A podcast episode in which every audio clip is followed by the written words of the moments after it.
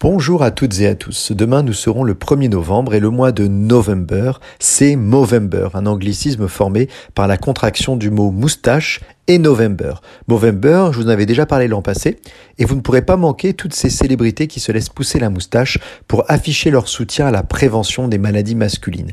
Le but étant de sensibiliser l'opinion publique, de lever les tabous, mais aussi de lever des fonds pour la recherche sur les maladies masculines, comme le cancer du testicule, de la prostate, et leur impact sur la santé physique mais aussi mentale des hommes. Ainsi, la lutte contre l'alcoolisme ou la dépression sont aussi des objectifs de ce mouvement. C'est un mouvement qui est né en Australie il y a 20 et qui a connu une diffusion fulgurante au point de rentrer dix ans plus tard dans le classement du top 100 des ONG parmi plus de 10 millions d'organisations associatives éligibles à ce classement.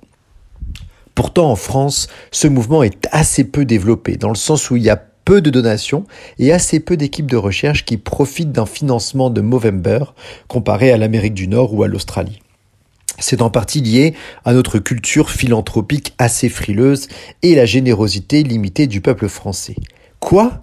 Existe-t-il vraiment des pays où les citoyens sont plus généreux que d'autres? Eh bien oui. Depuis plusieurs années déjà, une fondation caritative mondiale a établi un classement que l'on appelle le World Giving Index et que vous pouvez retrouver en libre accès sur Internet. La méthodologie de ce classement a évolué dans le temps et elle évalue désormais la réponse des citoyens de 119 pays aux trois questions suivantes. Avez-vous ce mois-ci aidé un étranger ou quelqu'un que vous ne connaissez pas? Avez-vous donné de l'argent à une œuvre caritative Ou avez-vous donné de votre temps pour une organisation de charité?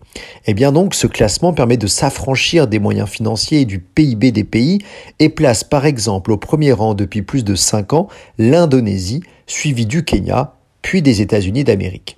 La Nouvelle-Zélande, le Canada et l'Australie complètent le top 10 et ce n'est pas une surprise donc que ces pays soient parmi les plus généreux pour Movember, comme pour le don d'organes par exemple. La puissance de ce classement, c'est que les résultats sont vraiment transposables au domaine de la santé, essence même de l'altruisme et du don de soi.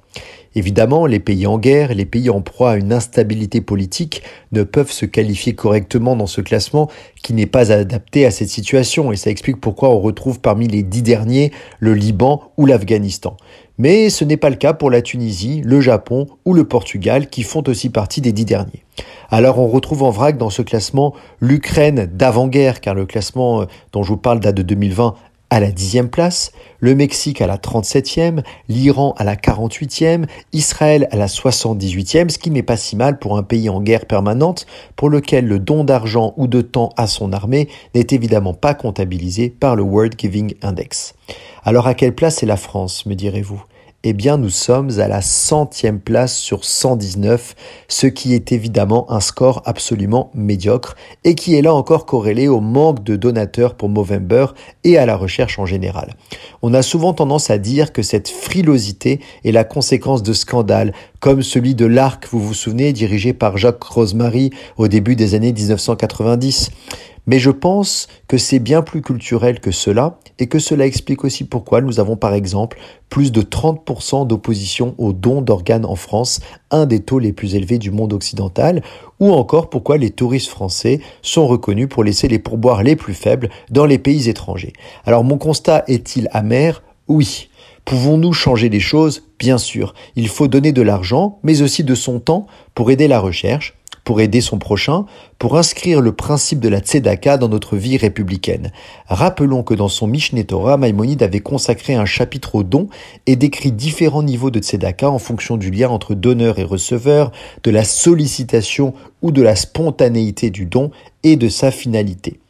Alors je vous encourage donc tous à suivre les mots de Claude Ganem, ce grand parolier né à Sousse en Tunisie et qui avait écrit ce refrain mythique chanté par notre Enrico National Donnez, donnez, donnez, Dieu vous le rendra, même si l'amour et la tendresse ne font pas encore partie des critères du World Giving Index. Je vous souhaite une excellente journée sur RCJ.